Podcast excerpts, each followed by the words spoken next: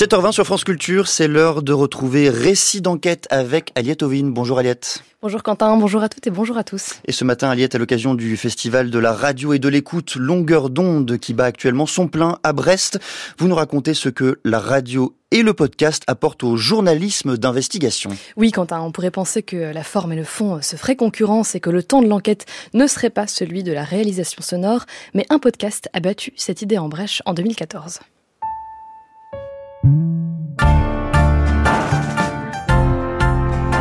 For the last year, I've spent every working day trying to figure out where a high school kid was for an hour after school one day in 1999. Or if you want to get technical about it, and apparently I do, where a high school kid was for 21 minutes after school one day in 1999. Pendant un an, j'ai cherché à savoir où était passé un lycéen pendant 21 minutes après être sorti de cours en 1999. Et cette démarche m'a parfois semblé indigne de moi. J'ai dû interroger des adolescents sur leur vie sexuelle, sur leur consommation de drogue, leurs relations avec leurs parents.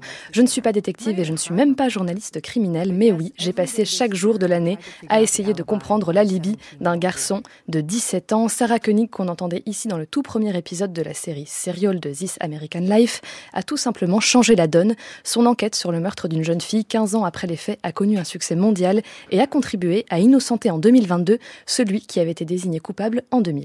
Alors Aliette, pourquoi radio et investigation ont finalement tout à faire ensemble? C'est encore Inès Léraud, dont le travail au long cours sur les algues vertes en Bretagne constitue lui aussi un modèle du genre, qui en parle le mieux. Cette histoire, elle, est interdite d'une part parce que euh, les nombreux témoins que j'ai enregistrés ont tous subi euh, d'une manière ou d'une autre euh, des pressions, pour ne pas parler, soit avant mon enquête, mmh. ce qui fait que leurs alertes n'étaient pas entendues, ou bien après des prises de parole dans la presse pour révéler ce qui se passait sur les places bretonnes, ils subissaient différents types de pressions, des lettres de menaces, etc.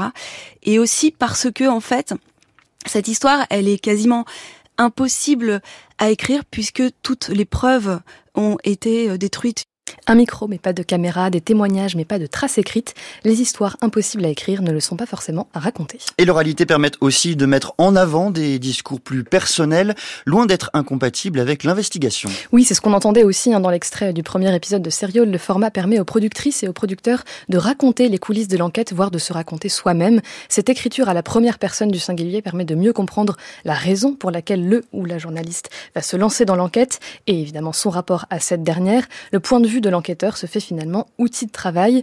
Celles et ceux qui font l'enquête, ce sont aussi les protagonistes, directement concernés, parfois de façon très personnelle par les faits, et qui les racontent comme tels. Or, les ressentis, l'émotion, l'intuition sont souvent le point de départ de l'enquête, et donner la parole à ces personnages est donc crucial. Quand on est arrivé, c'était lourd en fait. C'est lourd pour la situation, certes, mais il y a une lourdeur qui était différente en fait. Et là, c'est là où on s'est dit, euh, euh, Claude qui disait, le mon expérience qui disait, il y a quelque chose, ça va pas, il y a quelque chose qui va pas. Même ma plus grande m'a dit, maman, il y a quelque chose qui va pas, il se passe quelque chose. Ça a été ressenti tout de suite. Mais j'ai pas le, le, je peux pas trouver le terme exact.